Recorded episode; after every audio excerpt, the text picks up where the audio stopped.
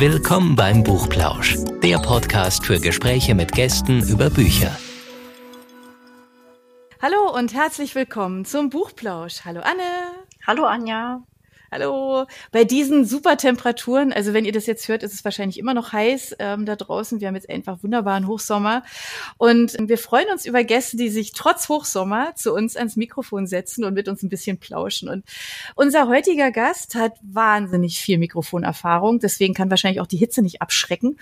Ist nämlich völlig egal, weil er einfach wahnsinnig lange äh, bei Radiosendern schon gearbeitet hat und ganz tolle, verrückte Sachen macht rund um die Literatur. Und äh, weil wir das so spannend spannend finden, haben wir Ralf Buchinger heute zu uns eingeladen. Hallo Ralf. Ja, hallo euch beide. Ich habe wirklich lange beim Rundfunk gearbeitet, 30 äh, Jahre lang beim Hessischen Rundfunk und beim WDR. Oh, wow. Nachrichten gesprochen, Literatur gesprochen, moderiert, äh, aber auch Redakteur gewesen. Also alles quer durch den Garten und alles, was mit Radio zu tun hat, habe ich dann auch mal gemacht. Das klingt wahnsinnig toll. Ich finde ja, Radio hat ja so eine ganz eigene Faszination. Ja, ich weiß nicht, wie es euch da draußen geht, aber ich finde Radio, das hat einfach was. Vor allem verbinde, verbinde ich das ja tatsächlich noch so ganz oldschool mit es ist alles live. Was natürlich heute nicht mehr so ist, aber ich glaube, es war schon mal so, oder?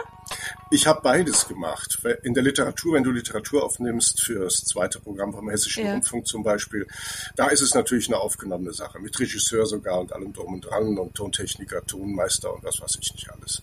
Also ein richtiges Hörbuch, das aber dann eben nicht auf Kassette gezogen wird oder auf Platte gegangen wird oder eben äh, irgendwo eingestellt wird, sondern das waren wirklich dann Sendungen, die dann liefen, nachmittags liefen die 14.30 bis 15 Uhr. Da liefen dann ganze Romane über Wochen hinweg und man musste immer eine halbe Stunde aufnehmen dafür. Das war natürlich nicht live. Also so künstlerische Sachen wurden meistens dann doch vorproduziert fürs Radio. Okay. Aber live war natürlich die andere Seite ganz klar. Erstens die Moderation mhm. und zweitens vor allen Dingen das Nachrichtensprechen. Und das konnte manchmal sehr live sein. Das fing dann immer mit dem berühmten Satz an, noch beim Hessischen Rundfunk. Noch bevor die Jingles kamen, ging das so los. 18 Uhr. Vom Hessischen Rundfunk hören Sie Nachrichten.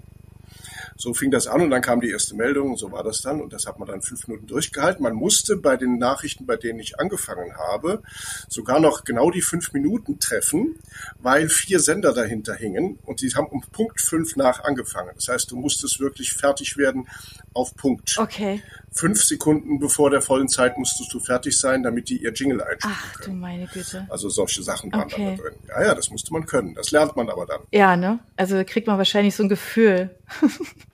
Hat es auch manchmal nicht geklappt? Äh, nein, mir selber ist das nie schief gegangen. Was aber schief gegangen ist, war tatsächlich, dass man wunderschöne Versprecher sammeln konnte.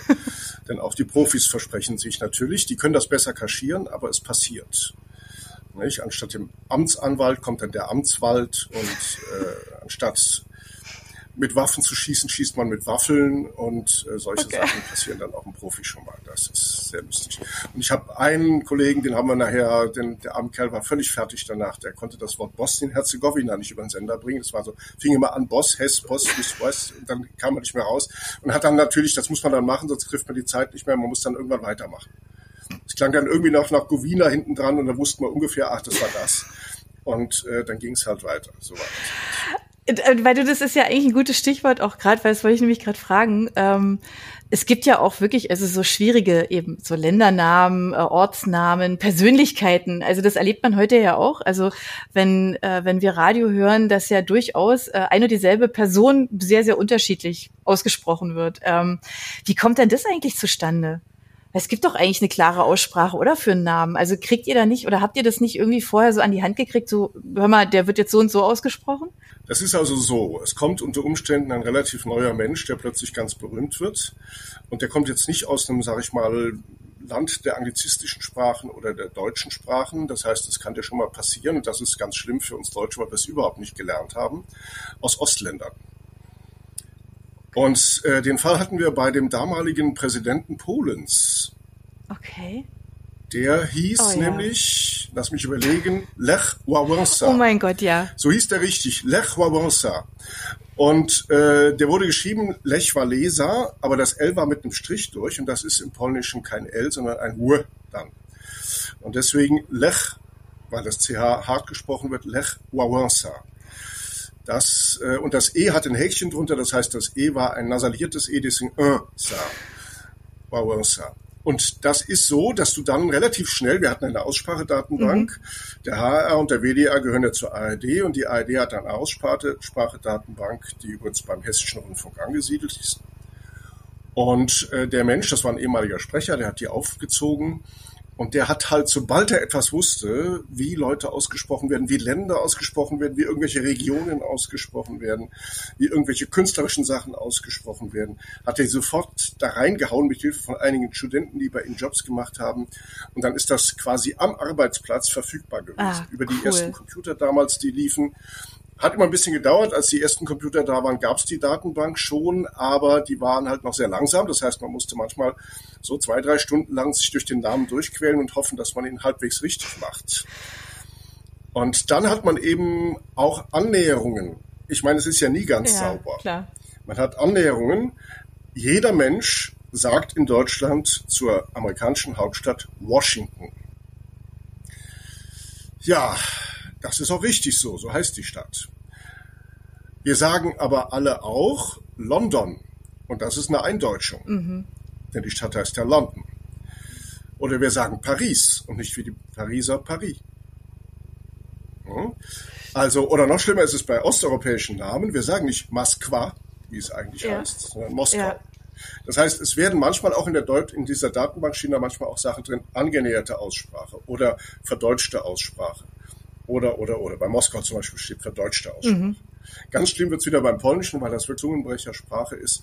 Äh, die Stadt, ehemals Stadt Breslau, heißt Wrocław. Ja, und kleiner Gag am Rande bei den polnischen Namen. Die zweitgrößte Stadt des Landes wird geschrieben Lodz. Die heißt aber nicht Lodz. Die heißt Łódź. Jetzt stell dir bitte das Lied vor. Theo, wir fahren nach Łódź. Kein Mensch würde das erkennen. ja. Also hat man bei Lodge einfach das Lodge durchgehen lassen als Eindeutschung und hat das Wutsch eben nicht genommen, obwohl es eigentlich die richtige Aussprache ist. Okay. Okay, aber du hast ja gerade gesagt, ich stelle mir das jetzt gerade so vor, ihr kriegt die Nachrichten und dann sind die ja eigentlich super brandaktuell, ne? Also im schlimmsten Fall wahrscheinlich irgendwie, keine Ahnung, fünf Minuten bevor die Nachrichten jetzt dann also verlesen werden müssen. Und du hast eigentlich keine Chance mehr, lange dich darauf vorzubereiten. Äh, wie muss man sich das denn vorstellen? Weil so ein bisschen braucht man ja, also man muss es schon wenigstens mal gelesen haben, oder? Und so einen gewissen Rhythmus da drin haben, oder, oder wie, wie stellt man sich das vor? Weil das bewundere ich total. Also du musst ja natürlich, ja, du musst ja natürlich eins vorstellen. Es ist ja bei den Hörfunknachrichten, ist es ja so, dass die jede Stunde mhm. stattfinden. In manchen Tageszeiten sogar halbstündlich, da sind es aber dann die Kurznachrichten.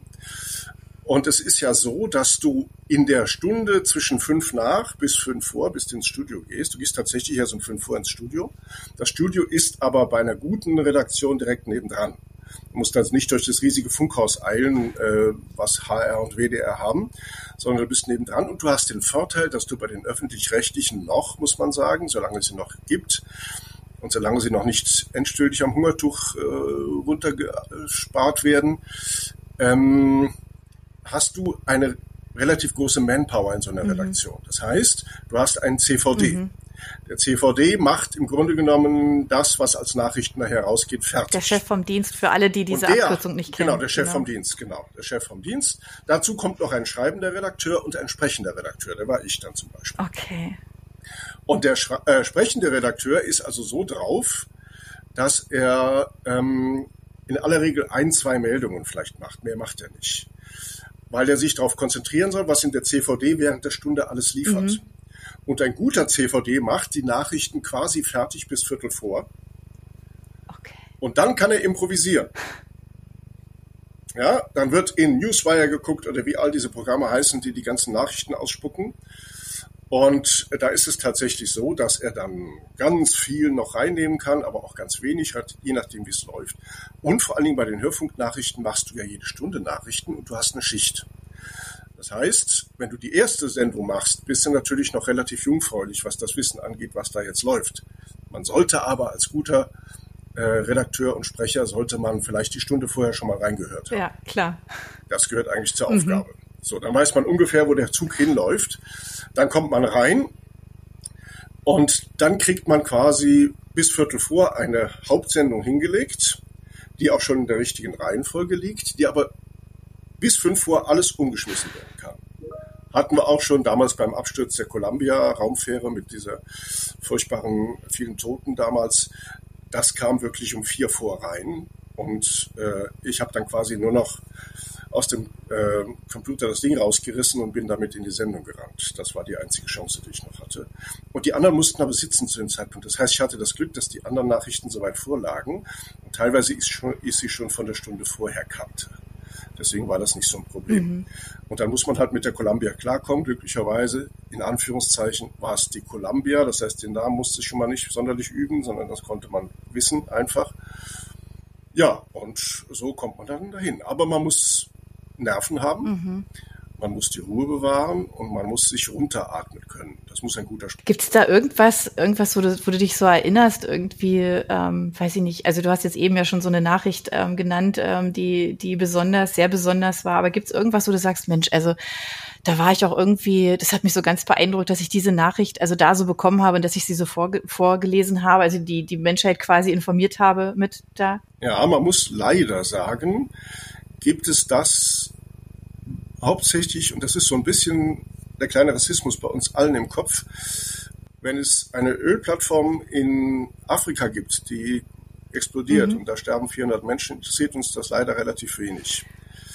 Irgendwelche Winde, die Leuten die Häuser wegwehen, wo dann vielleicht zwei, drei Leute sterben in Amerika, das ist bei uns eine, eine Vollnachricht. Das ist so ein ganz klein bisschen der rassistische Schnitt okay. im Kopf, der natürlich drin ist. Aber es gab aus Amerika eine Sache natürlich, und die ist genau an meinem Geburtstag. Ich bin nämlich am 11.9. geboren. Oh, oh mein Gott. Und am 11.9. bin ich 40 Jahre alt geworden, 11.9.2001. Und tatsächlich war es dann so, dass ich wollte eigentlich Geburtstag ja. feiern und wir wurden alle reingerufen, wir mussten alle reinkommen und äh, ich saß teilweise am Mikrofon, ich saß teilweise in der Redaktion, was ja. auch immer. Wir mussten ja. ständig. Das ging dann aber auch Schlag okay. auf Schlag. Das lief ja. dann wirklich äh, drei, vier Tage in diesem oh. Tempo ab, dass da keiner mehr rauskam quasi. Wahnsinn. Mhm. Und das haben wir dann wirklich auch mit aller Manpower durchgezogen. Und damals war das Geld bei den öffentlich-rechtlichen auch noch ein bisschen besser okay. verteilt.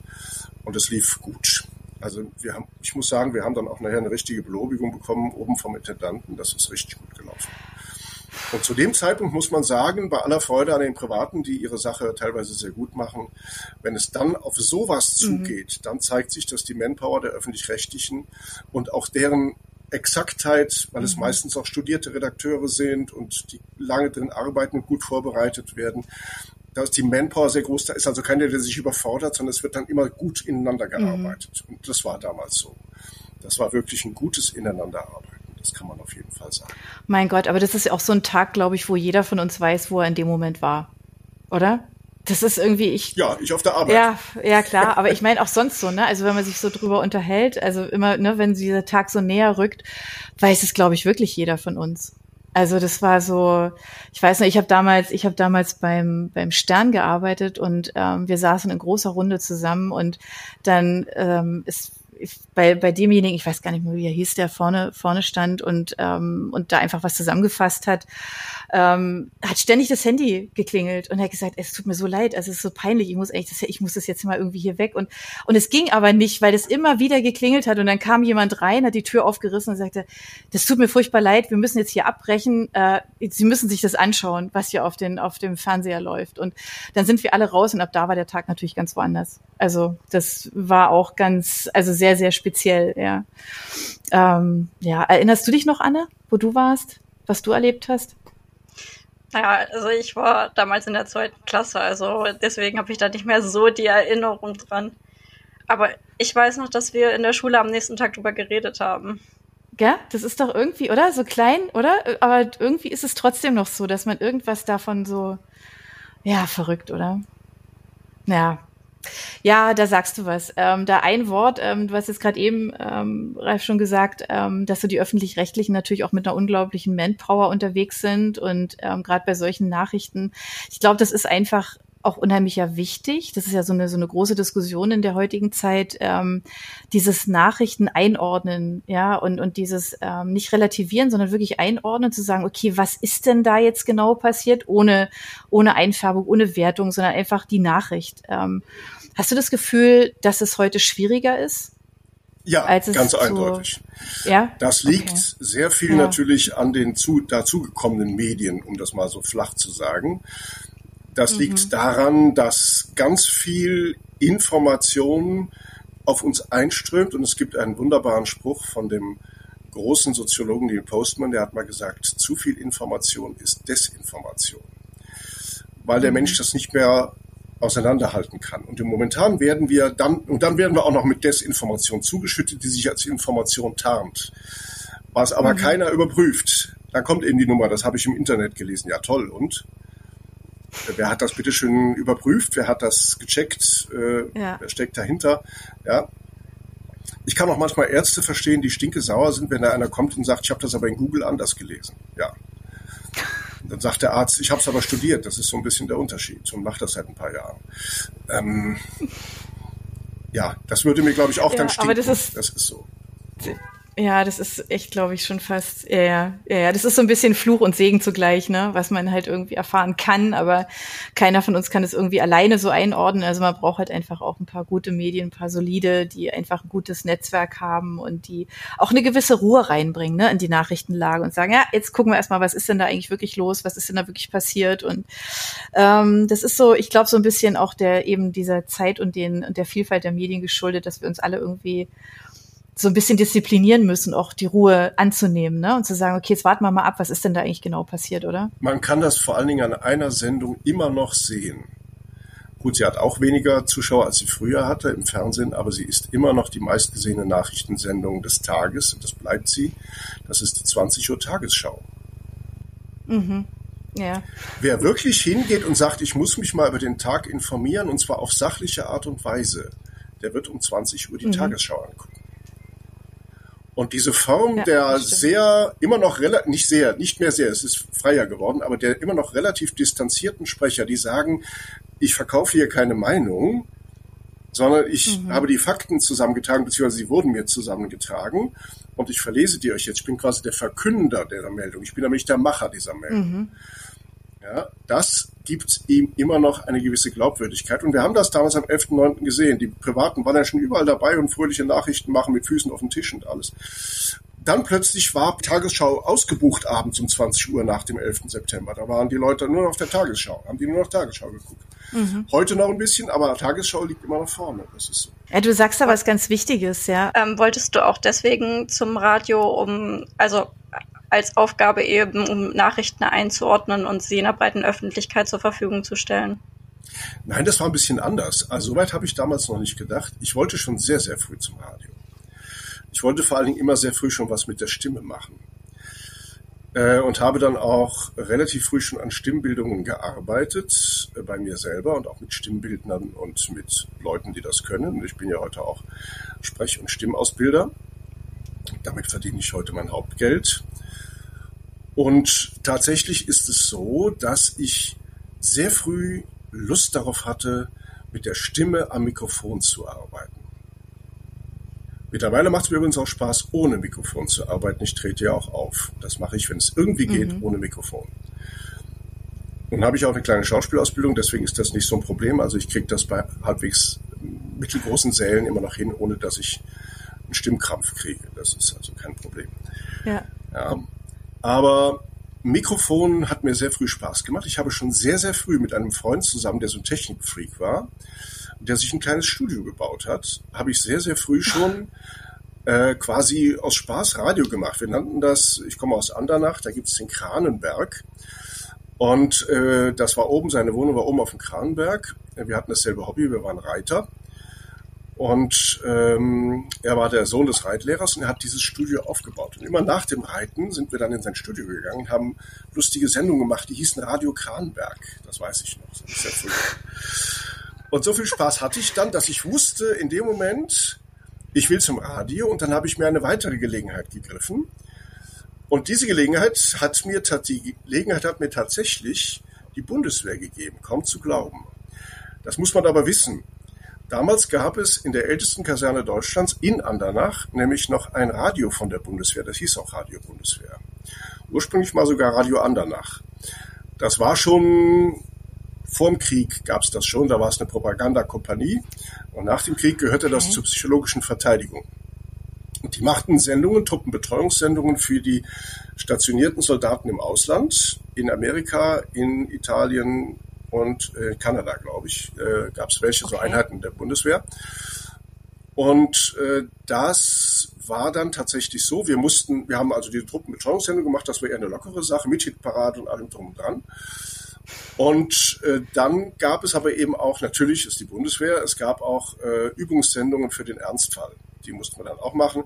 Und wenn so Übungen waren, da mussten wir dann mit einem mobilen Studio in, in einem äh, Lastwagen, den ich übrigens fahren durfte, weil ich auch noch den Lkw-Führerschein beim Bund gemacht habe, sind wir dann rausgefahren und haben dort quasi einen Sender hochgefahren, der dann quasi in die feindlichen Linien reingeblasen hat, natürlich mit gezielter Desinformation. Oder mit gezielter Information, um dann mal die Desinformation des Gegners auszustechen, so zum Beispiel. Das ist dann wieder die, der Propagandateil da dran natürlich. Ne? Und das war so, dass die eine vollkommen tolle Rundumausbildung gemacht haben, weil die dort eine relativ kleine Manpower hatten. Man musste alles machen. Ich habe eine Technikausbildung bekommen, ich habe eine Sprecherausbildung bekommen und ich habe eine Redaktionsausbildung bekommen. Und zwar nicht von der Bundeswehr selbst, sondern von Zivilangestellten vom Deutschlandfunk. Die wurden nämlich damals Ach, dahin abgeordnet. Und das war wirklich gut. Wir haben also richtig tolle Radioausbildung ja, bekommen. Und als ich dann zum Studio ging nach Mainz, wo ich Publizistik studiert habe, Nebenfach Literaturwissenschaften, und das zweite Nebenfach Sprachwissenschaften übrigens, ähm, Publizistik studiert habe, bin ich sofort ab dem dritten Semester in das Berufspraktikum Hörfunk rein.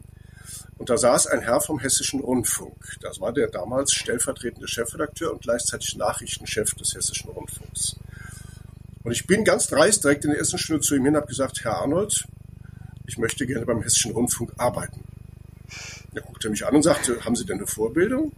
Dann sagte ich so ganz verschämt, ja, Radio Bundeswehr. Und er sagte, das ist doch wunderbar, da haben Sie ja schon das Volontariat. Einsteigen. Und da fing damals, wurde gerade HR4 entworfen, wurde HR4 entworfen, das war 84. Okay. Ähm, da kann die Anna wahrscheinlich nur sanft drüber lächeln, weil das lange her ist, was der Opa da erzählt. Und äh, 84 war das dann tatsächlich so, dass HR4 entworfen wurde mit seinen Regionalprogrammen, quasi als vorsichtshalber Vorgriff auf die Privaten, die nämlich auch dann langsam aufmachten, Mitte der 80er Jahre. Und äh, da brauchten die dringend Leute. Und ich kam zum richtigen Zeitpunkt und zack, zwei Wochen Praktikum im Studio Kassel und dann war ich in Frankfurt im Studio drin.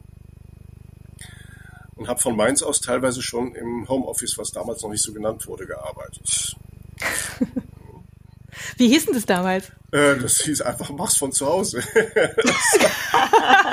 okay. Man hat nicht so viel Denglisch verwendet, das war noch Deutsch. ja, ja, sehr cool. Ja. Okay. Ach Mensch, das ist ja, ist ja ein spannender Weg, ja. Mhm. Ja, ähm. dann habe ich vier Jahre ähm, Radio für die Nähe gemacht, sprich also im Rhein-Main-Studio mhm. gearbeitet, teilweise vom Landesstudio Wiesbaden aus für Frankfurt geliefert. Ähm, weil das für mich einfacher war. Da konnte ich von Mainz aus schnell überfahren ja. von der Studentenbude und habe das dann neben das Studium gemacht. Und nach vier Jahren, nee, sechs Jahren, schön, sechs Jahren bei, ähm, bei meinem Main-Studio bin ich dann zu den Nachrichten gewechselt. Da wurde nämlich gerade in dem Augenblick eine neue äh, Nachrichtensendung entworfen, was heute ein alter Hut ist. Das hieß HR Telegramm und war äh, okay. die erste Sendung, die der öffentlich-rechtliche Rundfunk machte, wo er Nachrichten plus O-Ton sendete. Ah, okay. Ja, bis dahin waren es nur gelesene Nachrichten. Und plötzlich war es dann mhm. Mit, mit Einspielern. Dann. Genau. Ja. ja. Okay. Von Korrespondenten und was weiß ich woher. Ja. Und da brauchten die jemand für, der sowohl was von Technik verstand, als auch Aha. das sprechen konnte. Und so kam ich dann da rein. Und dann war ich in den Nachrichten bis 2008. Und dann bin ich über ein wunderbares Angebot gestolpert, das der WDR gemacht hat und äh, bin zu ähm, WDR 3 gegangen und habe dort eine, nannte, man nannte das Leuchtturmsendung. Das war so ein äh, WDR 3 ist, anders als die dritten Programme im Süden, ist das das Klassikprogramm. Also das Kulturprogramm. Ah, okay. Das, was bei mhm. euch da unten das zweite ist, jeweils, HR2 mhm. und S2 Kultur und so weiter, ist beim WDR das dritte. Und äh, das lief dann ähm, viermal am Tag. Es gab eine Frühschicht, die lief, die sendete um sieben und um neun. Und dann gab es noch eine Spätschicht, die sendete um 14 Uhr, nee, Quatsch, um 12 Uhr und um 18 Uhr. Mhm. Zwischen diesen ganzen Kultursachen, die es da gab und so weiter. Ja, und neben dem habe ich dann eben auch, und deswegen sind wir vielleicht ja auch heute hier, wegen Buchplausch, ich habe schon sehr früh angefangen, dann auch beim HR natürlich schon längst, mir etwas aufzubauen zu den Bereichen, wo die Sprecher eben auch gebraucht werden, wobei die Haussprecher eher selten dafür genommen werden, für Literatur zum Beispiel. Und mhm. dann hatte ich aber das Glück, dass ich für eine Sendung, die es heute noch gibt, das ist HR2 der Tag, äh, eine wunderbare Sendung, eine Stunde Wort muss man aber aushalten können, ähm, über ein Tagesthema und das aber von allen Seiten beleuchtet. Das ist eine sehr spannende Sendung. Man kann, man kann das wirklich eine Stunde hören. Das ist kein Ding. Man bringt sich, bringt sich da nicht um. Also sehr viel drin. Ja. Und die brauchten als Auflockerung, weil für so ein Wort, reine Wortsendung brauchst du Auflockerungen, wenn die, die wirklich erfolgreich sein soll, brauchst du ähm, irgendwas Lustiges dazwischen. Und wir hatten einen Autor, der kam vom Spiegel, der selbst aber ah. nicht, der selbst aber nicht, ähm, und der hatte für den Hohlspiegel gearbeitet. Ah, ja, ja okay. Und äh, der hatte so, so eine Art zu schreiben, die sehr ironisch war. Und man hat dann eben, entweder hat er ironische Sachen aus der Literatur rausgesucht, die passten, oder er hat selber ironische Texte geschrieben, die man dann so drei pro, pro Stunde kamen die dann als wiederkehrendes Element, dann drei bis viermal pro Stunde. Und äh, das war dann wirklich sehr schön. Das habe ich dann gemacht. Und da war eben auch Literatur dabei. Und dann wurden natürlich die Literaturleute aufmerksam und sagten, hey, der kann ja auch Literatur, der kann nicht nur Nachrichten. Und dann kam es eben, dass ich dann einen guten Draht zu den Literaturleuten bekam, auch zum Hörspiel. Und dann äh, durfte ich nicht als Hauptfigur im Hörspiel, das machen dann doch berühmte Schauspieler meistens, aber als Nebenfigur hast du dann auch Hörspiel gemacht. Das war schon sehr schön, ja. Und du lernst da tolle Leute kennen. Also lernst da Schauspieler kennen, ähm, wo du auch was abgucken kannst, wo du sagen kannst, okay, das kann ich als Radiosprecher, aber was die da zum Beispiel können, wenn sie eine Emotion ausdrücken, das muss ich mal gucken, wie mhm. das geht, wie der das macht. Das ist natürlich toll. Da lernst du ganz viel von. Und die meisten sind auch nett. Oder berühmte Synchronstimmen siehst du plötzlich zum ersten Mal von, wie die ja, aussehen. Das ist eh immer total das irre, oder? Irre, ja, ich habe mit Christian ja. Gearbeitet, das war wirklich der Hammer. Oh. Der hat, gut, den sieht man auch schon mal so, Toll. der hat eine äh, Sendung, er hat mal ein Hörspiel mit mir gemacht, wo ich nur so ein paar Einsprengsel hatte. Da musste der drei Ebenen sprechen. Eine gedankliche, noch eine gedankliche und eine offene sozusagen. Und er hat sich in dieser Stunde kein einziges Mal versprochen. Das war unglaublich. Oh. Der war so Respekt. vorbereitet, ja. Der kriegt allerdings ja. auch, ähm, sage ich lieber nicht, genug Geld in nee, der Stunde. Das ist eine Stimme, die sozusagen. Aber das ist faszinierend, oder? Sehr faszinierend, ja. Und das Lesen von Literatur ja. hat mir dann einen Riesenspaß gemacht, so dass ich schon sehr früh angefangen habe, neben dem Funk Literaturkabarett zu machen. Also Vorlesekabarett. Und das mündete dann, nachdem ich beim HR aufgehört habe und nach Köln gegangen bin, mündete das tatsächlich darin, dass ich eine Literaturkabarettgruppe aufgemacht habe. Die heißt die Wortlauten, die gibt's auch heute noch. Wir sind nicht mehr so präsent. Vor der Pandemie waren wir relativ gut im Geschäft. Wir sind dann ein bisschen weniger geworden, weil es ging ja dann erstmal zwei Jahre quasi nichts. Und heute mache ich, ich bin mittlerweile kurz vor der 61, ich bin nicht alt, aber ich mache es trotzdem etwas gemütlicher und muss niemandem mehr was beweisen. Das ist tatsächlich so. Und deswegen trete ich immer noch mit Literatur auf, aber nur noch da, wo es mir Spaß macht. Mit meinen Leuten oder alleine. In Bibliotheken und so weiter. Ja, wie muss man sich das denn vorstellen, wenn du sagst, also Literatur, Kabarett? Also sind es dann einfach bestimmte Texte, die du auswählst und zusammenstellst nach dem Thema? Oder was genau stellt man sich, also muss man sich so vorstellen, wenn man das jetzt noch nicht erlebt hat, was ihr macht? Es gibt sehr viel Kabarettistisches in den Autoren. Du kannst den Du kannst Goethes Zauberlehrling richtig toll spielen. Das kannst du wunderbar machen. Da machst du eben nicht, hat der alte Hexenmeister sich doch einmal wegbegeben, denn, äh, und, sondern du machst, du stellst dir vor, als Schauspieler musst du das ja können, stellst dir vor, wie ist der drauf? Und dann kriegst du, dann liest du das, dann siehst du, ah, der ist ein bisschen überheblich drauf, der findet sich selber sehr toll, ja, glaubt, dass er schon der große Meister ist und freut sich, dass er den Alten übers Ohr haut, weil der ist ja weg. Also musst du so einen Ton machen wie hat der alte Hexenmeister sich doch einmal wegbegeben. Und nun sollen seine Geister auch nach meinem Willen leben. Seine Wort und Werke merkte ich und den Brauch. Und mit Geistesstärke tu ich Wunder auch. Walle. Walle manche Strecke, Bums, Bums, Bums und so weiter, genau. Ja. Übrigens machen da die meisten Leute einen Riesenfehler an dieser Stelle. Die sagen immer Walle, Walle, manche Strecke. Das steht da gar nicht. Da oh. hat nämlich Goethe nach dem ersten Walle, und der hat sehr genau darauf geachtet, was er gemacht hat, hat ein Ausrufezeichen gemacht. Erst nach dem zweiten ist ein Komma. Das heißt, das erste Walle schmeißt er in die Runde. Walle. Und dann geht's weiter. Walle manche Strecke, das zum Zwecke Wasser fließen.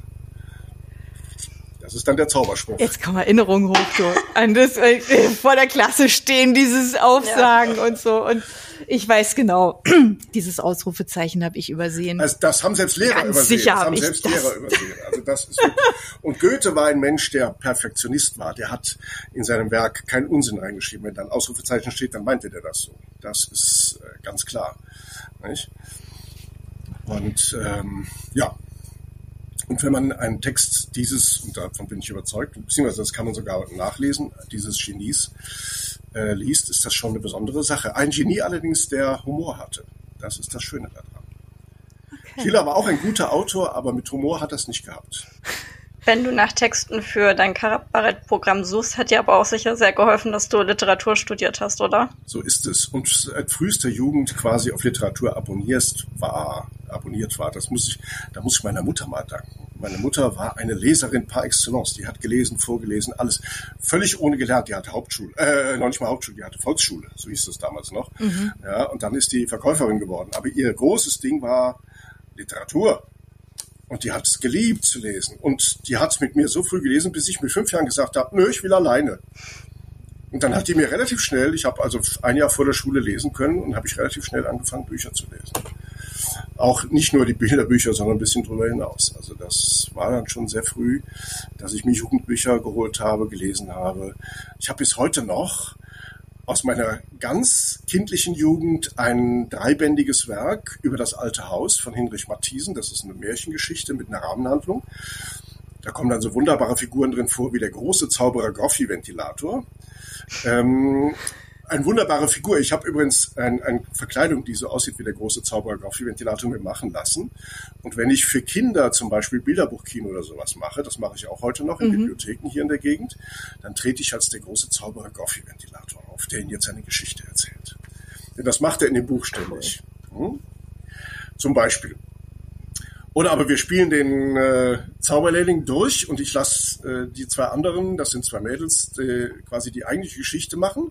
Und am Schluss kommt ja der Meister. Und da komme ich um die Ecke natürlich in dieser Verkleidung und sage, Besen, Besen, seid's gewesen. Denn als Geister ruft euch nur zu seinem Zwecke erst hervor der alte Meister. Und das macht den Leuten riesen Spaß. Die entdecken, plötzlich, die entdecken plötzlich, was Literatur, die sie früher eigentlich gehasst haben, weil sie sie auswendig lernen mussten oder sonst, entdecken plötzlich, wie die lebt. Mhm. Ich muss ja selber zugeben, ich habe als Jugendlicher es gehasst, den Faust lesen zu müssen. Rate mal, was ich heute am liebsten mache. Ich gehe in jedes Theaterstück, wo der Faust läuft. Ja einfach weil ich sehen will, wie es inszeniert ist, was da alles drin gemacht wird, mhm. was da drin ist. Es gibt kein Werk der Weltliteratur aus dem Deutschen, was sich so mit Shakespeare messen kann wie Goethes Faust. Da ist die Welt drin in diesem, mhm. in diesem äh, Buch. Das muss man das aber stimmt, zulassen. Ja. Und man muss eine gewisse Reife erreicht haben. Man kann den Faust nicht verstehen mit 15 oder 16. Das ist eigentlich verschenkte Zeit. Man sollte ihn mit 30 lesen. Da kapiert man schon einiges mehr bei Faust 1. Für Faust 2, für Faust 2 braucht man sogar eigentlich einen studierten ja. Kopf. Das ist wirklich Wahnsinn, weil da hat er die ganze Welt der Antike drin und vermischt und überhaupt. Und da kommt die Helena vor und mhm. was weiß ich wer. Das ist ganz enorm. Und das Schönste ja. ist ja, das ist der Humor von Goethe, wer ist die sympathischste Figur im Faust?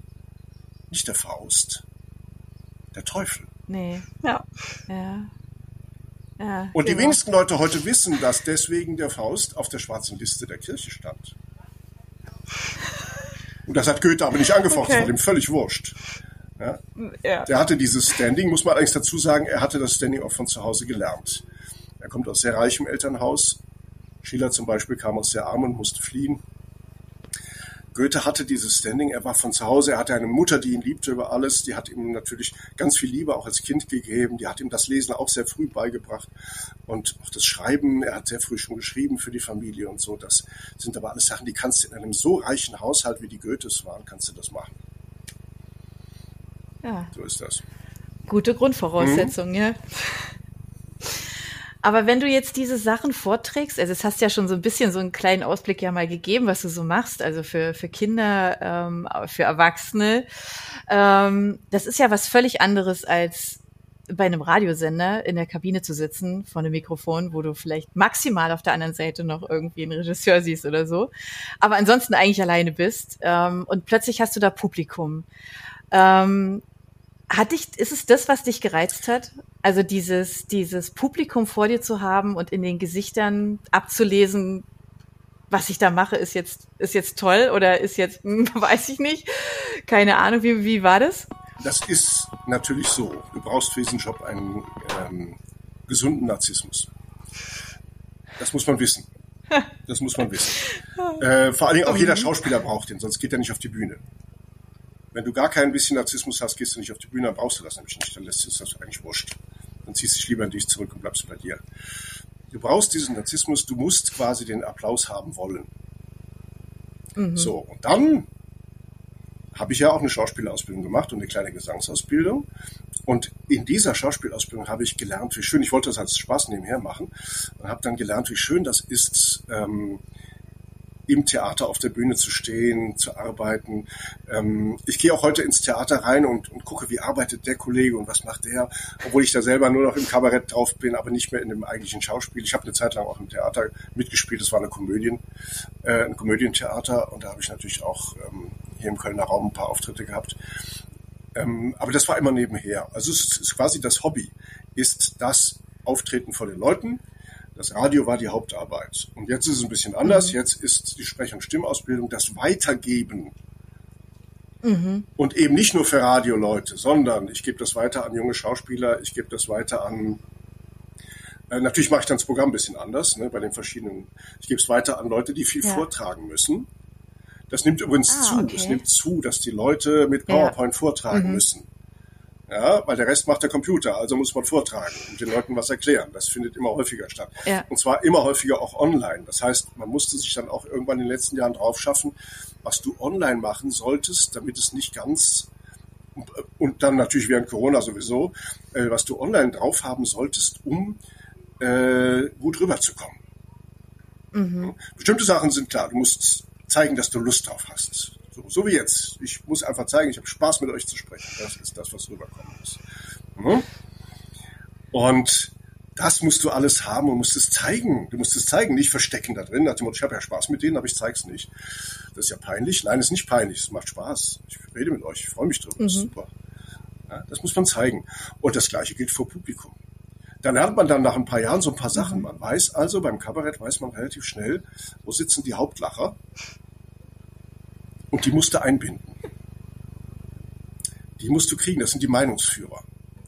Nach dem Motto, wenn ich den zum Lachen kriege, weiß ich, dass der halbe Saal mit, mitlacht mit denen. Das ist, Ach, ja, ist kein Witz. Kannst du das steuern? Man kann es nicht steuern, aber man kann darauf hinarbeiten. Und versucht dann diesen okay. Hauptlacher oder diese Hauptlacher, sind meistens mehrere, die meistens so ein kleines Pülkchen um sich haben von Mitläufern, ähm, die Mitlachern besser gesagt, nicht Mitläufern, Mitlachern, so, Mitläufer hört sich schlecht an, Mitlacher gibt's auf jeden Fall. Und meistens haben diese Hauptlacher auch eine sehr gesunde Lache. Das ist also ein, die hört man dann auch. Und dann müssen die anderen halt mitlachen. So ist es halt eben. Wobei es gibt schon Gags. Also wenn man so eine Komödie spielt, wie ich auch eine Zeit lang gespielt habe, man spielt dann so drei Wochen durch eine Komödie. Ähm, das Erstaunliche ist, wenn du im Hintergrund bist, also wenn du gerade draußen bist, weil deine Rolle gerade Pause hat, und du hast eigentlich vom, von der Probe her, hast du jeden Gag schon mal drauf gehabt und irgendwann hast, denkst du, ist gar nicht mehr witzig, was du da machst. Und dann gehst du raus auf die Bühne und dann ist es plötzlich wieder witzig, weil die Leute es zum ersten Mal hören. Und du das natürlich auch entsprechend mit Gestik, Mimik und so weiter ja. dann darstellst. Oder auch mit Verkleidung und all so Sachen. Und das Lustige ist aber, jeden Tag wird an anderen Stellen gelacht. Das ist das Erstaunliche und das ist nicht planbar. Das, das habe ich auch schon mal gehört und das finde ich total schräg, weil irgendwie denkt man sich ja was dabei, also derjenige, der das geschrieben hat oder wie man es inszeniert oder so, oder?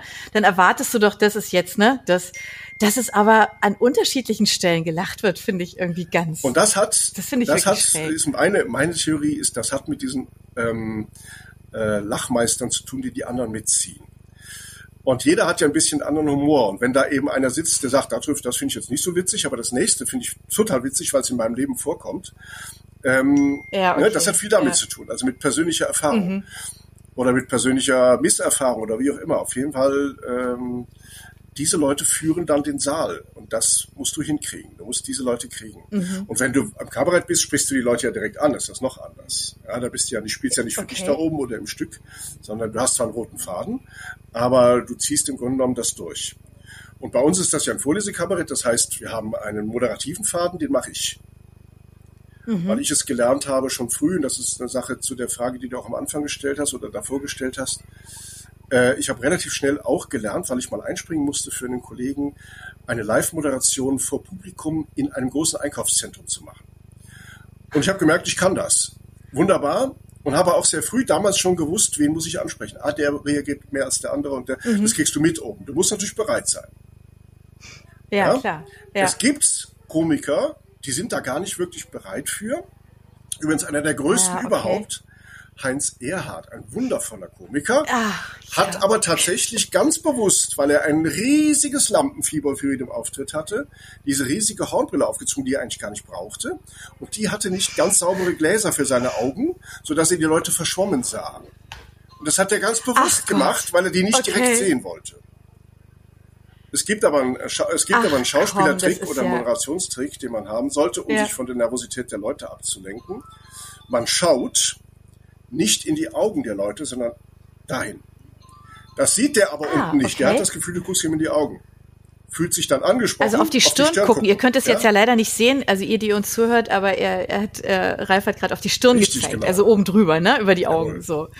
Ah, das ist ja okay, okay, okay. Ja, das sind so die kleinen Tricks, die man dann relativ schnell lernt. Und wenn man dann merkt, ja. das macht Spaß, dann kann man das auch machen. Und deswegen habe ich auch, als wir das Literaturkabarett entworfen haben, habe ich gesagt, das mache ich mit Moderation dazwischen.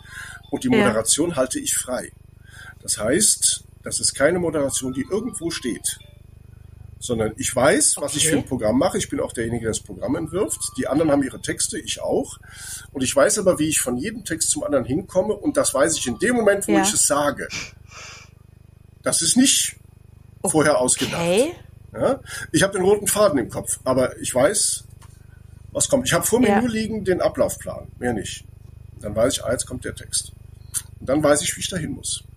Und dann fällt mir auch wieder ein, warum habe ich, warum hab ich die beim Programm machen hintereinander gelegt, die beiden äh, Buchtexte oder Gedichttexte. Okay. Übrigens, Gedichte. Das ist aber schon sehr mutig. Gedichte ne? eignen sich, na, das ist, ist viel Routine bei mir natürlich. Ich mache das ja schon mal. Ähm, und dann ist es eigentlich auch so, dass du äh, halt mit Gedichten unglaublich gut ankommst. Gedichte halt, haben auch sehr viel okay. Humor meistens. Und dann gibt es vor allem so kurze, skurrile Geschichten wie die Schildbürger oder Till, Till ja, Eulenspiegel. Okay. Ja. Ja, es gibt eine wunderbare Geschichte der Schildbürger, die habe ich mal zu Trumps Zeiten gemacht. Das endet damit, dass die am Ende ihre Stadt zerstören und dann müssen alle Dummen aus Schilder in die Welt hinaus. Und die Zeugen natürlich nachkommen. Und deswegen das die besteht dann hinten dran und deswegen gibt es heute so viel Dummheit in der Welt. Ja, okay. ja, super. Okay. Du hast ja Ach, vorhin komm. auch gesagt, dass ja. du auch Programme für Kinder machst. Gibt es da überhaupt so viel in der Literatur, was sich auch für Kinder eignet? Oh ja, da gibt es ganz viel. Es gibt ganz tolle Kinderbuchautoren. Und äh, die kann man wirklich auch gut verwenden. Du musst natürlich, wenn du sowas in der Bibliothek machst, ist das kein großes Problem. Die Bibliotheksleute fragen dann natürlich beim Verlag an, ist das Buch frei, können wir das machen? Oder hat die Autorin was dagegen? Meistens haben übrigens die Kinderbuchautoren weniger dagegen als die Kabarettautoren. Also ich habe das Glück gehabt, mein Lieblingskabarettist war Hans-Dieter Hüsch, der ist schon ein Weilchen tot, nämlich 2005 gestorben. Der machte literarisches mhm. Kabarett und der konnte auch eins, was ich auch kann. Er konnte vorlesen, ohne dass man merkte, dass er vorliest. Ja, aber das ist ja die hohe Kunst. Das ne? ist tatsächlich die hohe Kunst. Du musst lernen, einen auch, ne? Text ne? zu ja. parlieren, obwohl du ihn abliest. Und mhm. das geht, und jetzt kommen wir zu meinem eigentlichen heutigen Beruf, das geht, indem du als Sprech- und Stimmtrainer den Leuten beibringst, nach Sinnschritten zu lesen und nicht nach ähm, Satzzeichen. Die meisten Leute lesen nach Satzzeichen. Das ist ein großer Fehler. Ja, wir sprechen nicht mhm. in Satzzeichen. Wir sprechen in okay. Sinnschritten. Und genau das habe ich gerade gemacht. Wir sprechen nicht in Satzzeichen. Wir sprechen in Sinnschritten. Da war ein Komma dazwischen. Ich habe aber einen Punkt gesprochen. Wir sprechen nicht in Satzzeichen. Ja. Stimme runter, steht jetzt ein Komma. Wir sprechen in Sinnschritten. Ja. Da kommt erst der Punkt. Ja. Hm? Das, das sind so die Sachen. Ja. Ja. Du musst dann halt auch wissen, wenn du mit der Stimme runtergehst, sorgst du dafür, dass etwas verstanden wird. Wenn du mit der Stimme oben bleibst und immer wieder äh und äh und äh und äh machst, sorgst du dafür, dass man dir irgendwann nicht mehr zuhören kann. Mhm. Aber da haben wir jetzt, glaube ich, alle schon irgendwie Leute im Ohr, oder? Ja. Also mir fallen jetzt gleich ein paar ein. Also das haben wir, glaube ich, alle schon mal erlebt. Leute, die ohne Punkt und Komma reden. Ja. Ja, ja. Ja, und die, das, ja. ich mache auch nicht weniger Punkt und Komma oder mehr Punkt und Komma. Ich mache aber an den Stellen Sinnschritte. Und ich beende dann kurz mhm. mit der Stimme den Ton. Und weil ich den beende, ja. so wie jetzt zum Beispiel, kann ich mehr machen. Mhm. Weil es sich leichter einprägt. Das ist ein, tatsächlich, hier ist so ein, ist so ein kleines Männlein, das sagt, ah, Stimme runter, verstehen, bums, da wird es eingelagert. Stimme hoch heißt, nicht zuhören, beziehungsweise weiter zuhören, noch nicht abspeichern.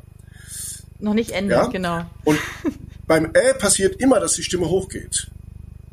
Ja, dann habe ich das gemacht, äh, weil ich das machen mal wollte. Äh, und äh, das heißt, wir heben immer wieder an. Und das mhm. Gehirn kriegt die Information, du darfst aber noch nicht abspeichern. Und dann sagt das Gehirn irgendwann im Kurzzeitgedächtnis, nee, fahr mal weiter. Das ist Jetzt nett. Ist gut. Jetzt hab ja. Haben wir vielleicht alle auch im Studium schon mal erlebt.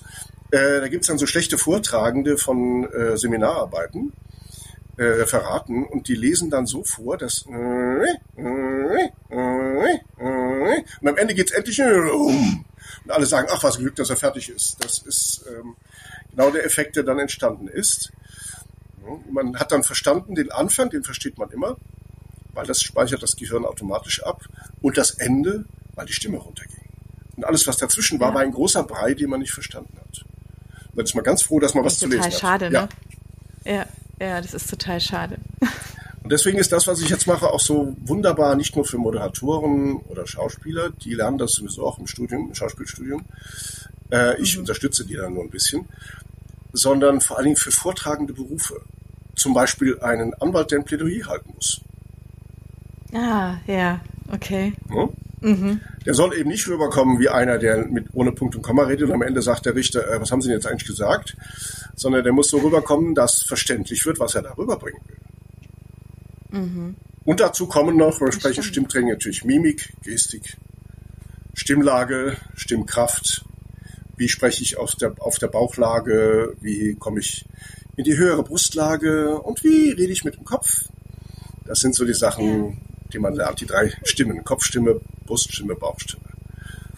Und die Bauchstimme ist die Stimme der Wahl, wenn du viel reden musst. Weil das mhm, nämlich die Stimmbänder ja. am wenigsten schädigt. Und ich kann dir fünf Stunden einen Vortrag halten in relativ großer Lautstärke, ohne dass ich heiser werde. Das geht aber nur, wenn du über die mhm. Bauchstimme gehst, sonst haut das nicht hin. Ja. Aber ist es so, dass man das trainieren kann? Also wirklich, also wenn jetzt jemand so, keine Ahnung, also irgendwie jetzt gar keinen, also gibt es ja, also man sagt, okay, es hat spontan erstmal nicht das wirklich große Talent zum Sprechen, aber ähm, kann man sich das antrainieren? Man kann äh, zwei Sachen trainieren. Das eine ist eine flüssige Aussprache. Mhm. Das fängt schon mal damit an, dass die meisten Leute gar nicht wissen, dass im Hochdeutschen es nicht wenig heißt, sondern wenig wenig. IG am Wortende ist im Hochdeutschen immer, immer, immer und ohne Ausnahme ein Ich. Ja. Nicht wie der Rheinländer macht, ein Ich, aber ein Ich. Die genau. machen das in die ja. falsche Richtung. Die machen das, ja? Der Süden macht aber gerne IG zum Beispiel. Ja, das stimmt. Und mhm. denkt dann, er spricht besonders Hochdeutsch und jeder hört, ah, der kommt aus dem Süden. Zum Beispiel bei uns passiert also wenn ich nicht aufpasse und ich rede zu lange mit Leuten hier aus der Gegend und ich gehe dann nach Hamburg, dann sagt jeder Hamburger, ah, den Singsang kenne ich, der kommt aus dem Rheinland. Das, äh, weil das Kölsch geht ja immer so rauf und runter, das ist so eine Sprache, ja, die immer singt, ja. da kann man sie wunderbar singen auch, ne? Und das sind dann so die Sachen natürlich. Ja, man kann das alles lernen. Also die flüssige Aussprache mhm. eines guten sogenannten Standardhochdeutschen. Gibt es übrigens einen Duden zu. Der heißt der Aussprache-Duden, ist ja. der Duden Nummer 6. Kennen leider sehr wenige Leute. Mhm. Ja, aber das ist spektakulär, das ja. Ding. Ja. Zweitens, die Sinnschrittlehre. Sinnschritte erkennen, weg von mhm. den Satzzeichen, hin zum Sinn, Pausen da machen, wo sie sinngemäß hingehören, nicht immer da, wo die Satzzeichen es vielleicht vorgeben. Sehr oft mhm. passt das überein, manchmal aber eben nicht. Zum Beispiel. Das hast du oft bei Hörbüchern genau. auch, ne?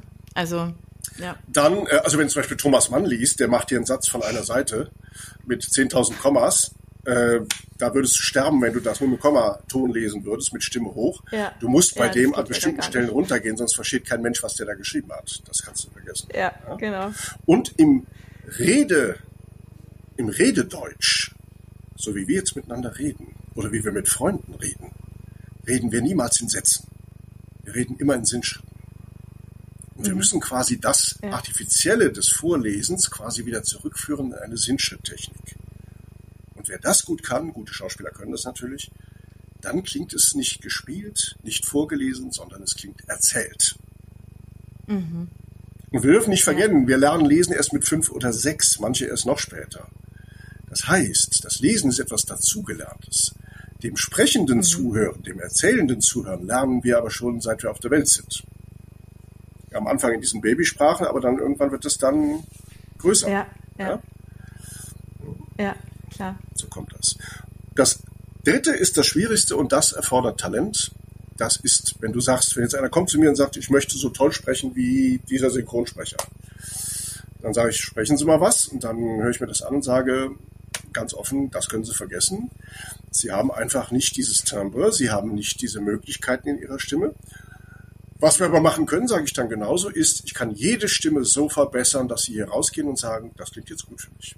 Eine Literaturform, für die es natürlich besonders wichtig ist, schön zu sprechen, ist ja das Gedicht. Und ähm, du hast auf deinem YouTube-Kanal auch Formatsporte, wo du wilde Gedichte vorstellst. Was kann man sich denn unter wilden Gedichten vorstellen? Also mein Kanal heißt übrigens äh, Die Wortlauten. Das ist also quasi auch der Name unserer Kabarettgruppe. Und da haben wir eine ganze Reihe, die heißt Wilde Gedichte. Und daneben haben wir übrigens noch so einen Kanal, der nur an Weihnachten vollgemacht wird mit äh, Weihnachtsgedichten und Geschichten. Äh, die sind aber dann auch länger, die Stücke, das sind dann bis 15 Minuten Stücke. Die wilden Gedichte sind so drei, vier, fünf Minuten in aller Regel. Und wilde Gedichte, da kam ich natürlich drauf durch die Pandemie. Das habe ich am Anfang der Pandemie, also nicht am Anfang, sondern in der Mitte der Pandemie angefangen, nämlich am ersten, also im Januar vergangenen Jahres haben wir damit angefangen. Und jetzt machen wir jeden Monat ein solches Gedicht. Und bei dem allerersten, nämlich bei Goethes Zauberlehrling mal wieder, da habe ich gesagt, warum ich das mache. Einfach, warum ich die auch wilde Gedichte nenne, weil ich sie eben spielen will, diese Gedichte. Weil ich da Leben reinbringen will. Das wilde, wilde Leben kommt in den Texten vor und das muss man zeigen. Ja. Das darf sich da nicht verstecken. Da darf halt nicht einer darunter leiern. Walle, Walle, manche Strecke, das zum Zwecke Wasser fließe. Sondern zu sagen, Walle. Walle, manche Strecke, das zum Zwecke Wasser fließe. Und mit reichem, vollem Schwalle zu dem Bade sich ergieße. Hm? So ist das. Da muss Leben rein. Denn das ist Leben. Gedichte sind Leben. Übrigens, ich würde es nicht unterstreichen, man muss Gedichte schön sprechen, man muss Gedichte gut sprechen. Das ist was anderes. Ja. Weil schön ist sowas wie, mach mal schöne Musik, da hast du dann zehn Leute, da versteht jeder von den zehn was anderes drunter. Das ja. Wort schön ist nicht gut passend für Texte, finde ich. Gut heißt aber, ich muss sie so rüberbringen, dass sie gut bei dem Gegenüber, dem ich sie vorlese oder vorbringe, ähm, eben ankommen. Und ähm, da kann man zum Beispiel eben auch feststellen, nehmen wir mal einen anderen Goethe-Text, wunderbar, haben wir auch alle mal gelernt, äh, der Erlkönig. Der Erlkönig ist eigentlich ein Horrorstück. Ja. Ja?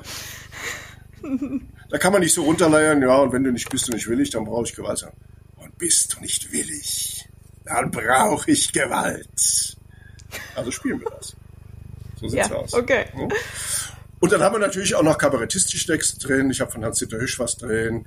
Oder ich suche das Kabarettistische in diesen Texten. Da findet man immer was.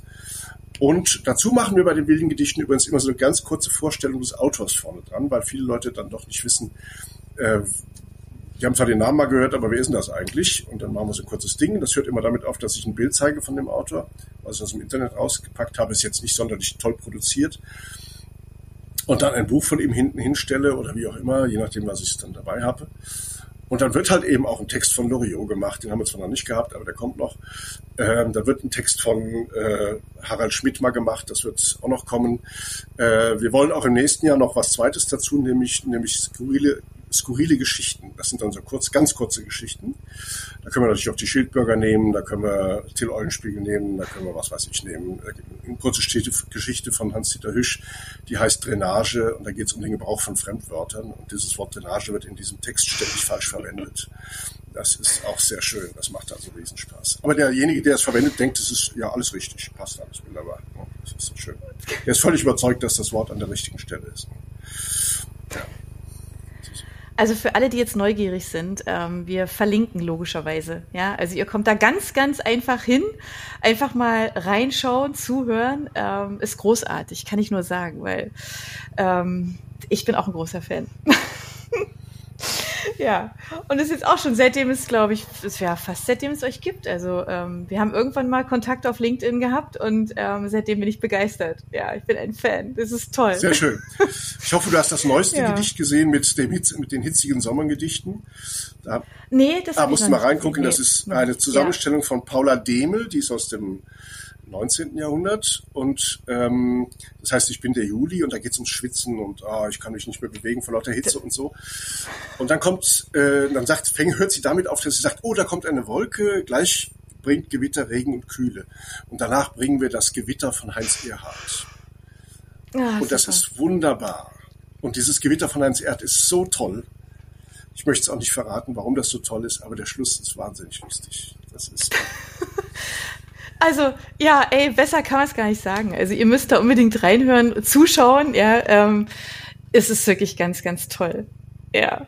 Und jetzt haben wir so viel über Literatur gesprochen und äh, über, über tolle Menschen, die Tolles geschrieben haben. Ist ja klar, dass wir dich jetzt natürlich auch fragen, äh, was deine Buchempfehlungen sind. Also jetzt bin ich sehr gespannt, was da jetzt kommt. Ja, und das geht quer durch den Garten, auch durch die Jahrhunderte. Ich empfehle natürlich trotz allem und ich habe davon etwa 15 Ausgaben, unter anderem auch in verschiedenen Sprachen, den Faust von Johann Wolfgang von Goethe. Dazu passend übrigens auch sein, ein Gedichtband von ihm. Es gibt so einen schönen Gedichtband, der ist auch super. Dann gehen wir ins. Warum hast du so viele Ausgaben? Weil es wunderbar gebundene Ausgaben gibt. Ich habe die schönste Ausgabe, die ich gefunden habe, ist auf Russisch. Das habe ich in St. Petersburg in einem Buchladen gefunden. Und ihr werdet lachen, so wenig wie mittlerweile zum Beispiel, die Anna muss jetzt mal kurz weghören, die Jugend etwas von Goethe weiß oder wissen will, außer Fuck you Goethe vielleicht, ne? ähm, ist es tatsächlich so, dass der in anderen Ländern dieser Welt der deutsche Autor ist. Und teilweise kennen die den besser, als wir den kennen. Ja. Vor allem, wenn sie Deutsch lernen. Und ich habe in St. Petersburg festgestellt, die St. Petersburger sind sehr deutschaffin, äh, waren sie immer schon, da gibt es ja auch ein deutsches Viertel. Und äh, in St. Petersburg habe ich ein wunderbares Buch in einem tollen Einband gefunden. Wenn ihr hier Fernsehen wärt, würde ich es euch zeigen, aber das bringt jetzt nichts. Ein ganz tolles Buch, auch mit tollen Grafiken drin gestaltet und alles Ganz wunderbar. Schick uns ein Bild. Das mache ich gerne. Schick uns ein Bild. Das ich gerne. Dann, äh, dann nehmen wir das gerne ja. mit. Genau. Gut, dann als gehen wir weiter ins 19. Jahrhundert in, ich sag mal, den Kabarettisten, die man damals noch nicht so nannte, überhaupt, der damals quasi das Kabarett mit erfunden hat, wenn man so will. Also offiziell auch hingegangen ist, hat gesagt, ich schreibe Humoresken und das mit sehr schwarzem Humor. Jetzt ahnt ihr vielleicht schon, wer es ist. Der konnte nämlich auch zeichnen. Und zwar ganz hervorragend. Das war Wilhelm Busch. Ja. Und ich kann nur die Gesamtausgabe von Wilhelm Busch empfehlen. Das ist eine ganz tolle Ausgabe und man entdeckt wahnsinnig viele Sachen. Und Wilhelm Busch haben wir auch einmal bei den wilden Gedichten dabei gehabt. Das ist dieser berühmte Satz, Vater werden ist nicht schwer, Vater sein dagegen sehr. Und eigentlich geht es darum in dem Gedicht, dass im 19. Jahrhundert die Biedermeierzeit war und die Leute äh, äh, nach dem Motto freier Sex, nö, nö, nö, nö, machen wir nicht. Also wenn Sex, dann heiraten und Kinder kriegen. Sonst hat das nichts zu bedeuten. Ja? Und äh, das galt damals, äh, ich habe das so schön genannt, man durfte keine frei rumlaufender Mann sein. Man hatte gefälligst sich zu ehelichen. Das war so. Das war, die Kirche war damals sehr stark und die hat das verlangt. Also Wilhelm Busch, Gesamtausgabe, auch die findet man in einem guten Buchhandel, auf jeden Fall, ansonsten bestellt man sie sich. Davor den Faust, den findet man in tausend Ausgaben. Äh, übrigens auch in sehr schönen mit Altdeutsch geschriebenen Ausgaben. Da gibt's richtig schöne, die sind Ah. eigentlich mehr zum Hinstellen und zum Gucken, als dass man den Ja. wirklich liest. Ja. Und dann wirklich den Faust in Teilen lesen. Das ist ein Jahrhundertwerk. Das darf man nicht vergessen. Mhm. Da hat er selbst ein Jahrhundert fast lang dran geschrieben, denn Faust 2 war erst kurz vor seinem Tode fertig. Also mit 80 hat er das erst fertiggestellt. Ja. Er ist ja 83 geworden, was für damalige Verhältnisse ein biblisches Alter war. Schiller ist nach ihm geboren und äh, war also jünger und ist weit vor ihm gestorben. Also ja, dann kommen wir in die Jetztzeit und da kommt natürlich für mich mein Meister, der mich dazu gebracht hat, literarisches Kabarett zu machen. Das war Hans-Dieter Hüsch. Und es gibt von ihm ein tolles Buch, das kann man auch im Buchhandel noch kriegen. Das heißt Zugabe. Hans-Dieter Hüsch Zugabe. Und da sind ganz viele schöne Sachen drin. Man muss sich ein bisschen dran gewöhnen, wie er schreibt. Hans-Dieter Hüsch hat nämlich, und deswegen konnte er so lesen, dass es keiner gemerkt hat, er hat so geschrieben, in Sinnschritten geschrieben. Das heißt also, er hat die Zeilen immer nur so voll gemacht, wie der Sinnschritt reicht.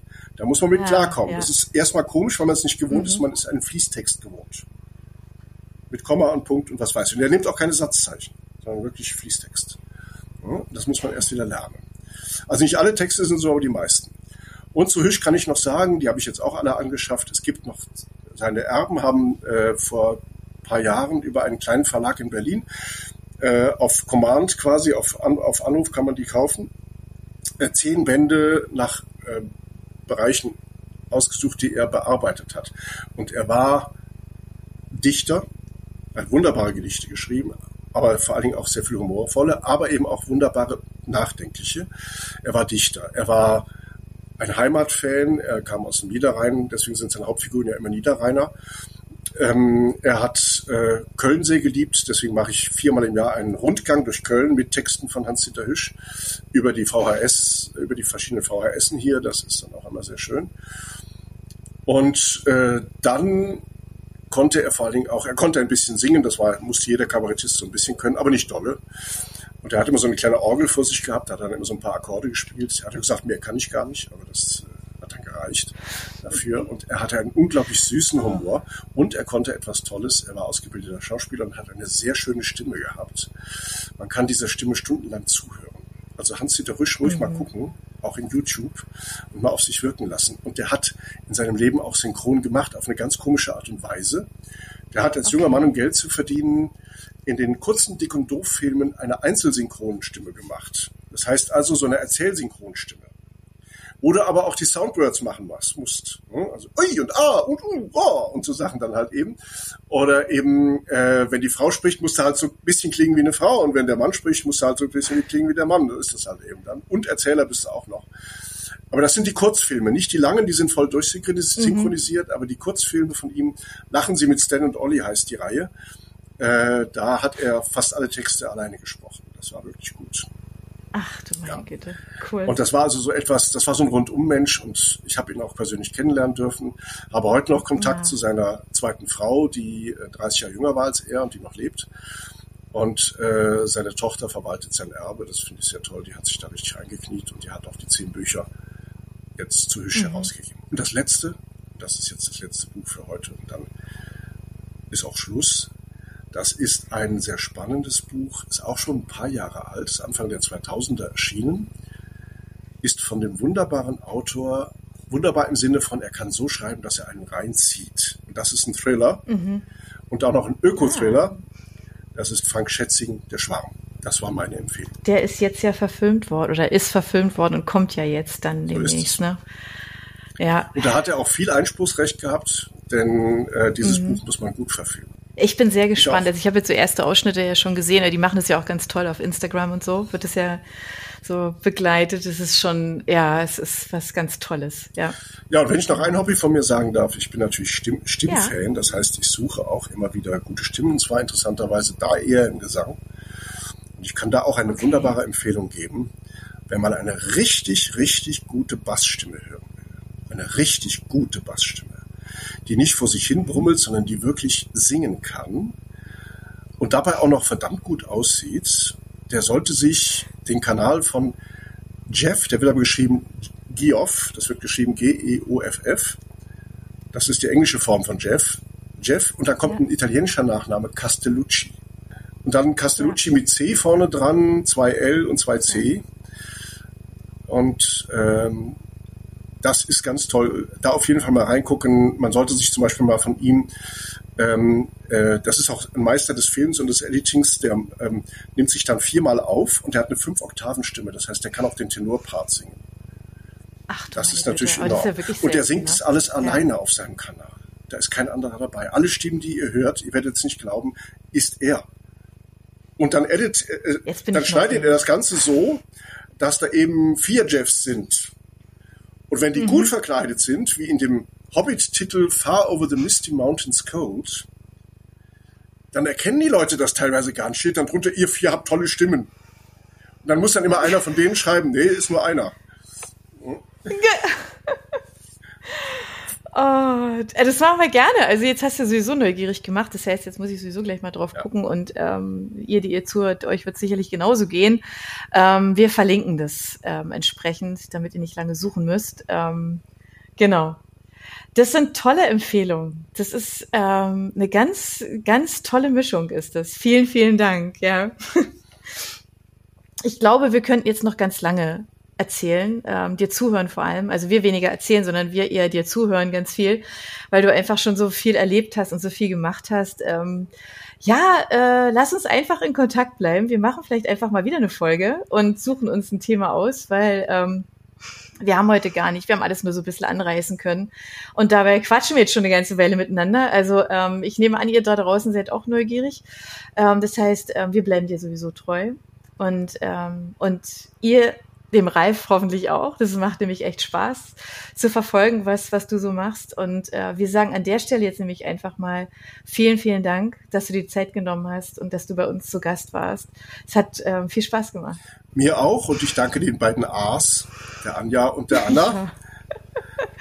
Und äh, es hat mir sehr viel Spaß gemacht und ich vertiefe gerne auch Einzelthemen aus dem ganzen Sammelsurium, was wir heute präsentiert haben. Okay, dann sagen wir an der Stelle, äh, mach's gut bis ganz bald. Und ähm, ja, und wenn ihr einfach mehr vom Buchplausch wissen wollt, weil wir haben ja so eine wilde Reise mit Gästen, ähm, so ganz unterschiedliche Menschen immer hier vom Mikrofon, dann bleibt uns doch treu und abonniert uns. Wir freuen uns. Ähm, genau, bleibt uns treu. Wir sagen bis nächste Woche und ähm, Habt einen schönen Sommer auf jeden Fall, schöne sommerliche Tage, genießt das wunderbare Wetter, dass man so lange draußen sein kann, ist doch wunderschön. Genau. Habt's gut, bleibt gesund und bis bald. Tschüss. Tschüss, ciao.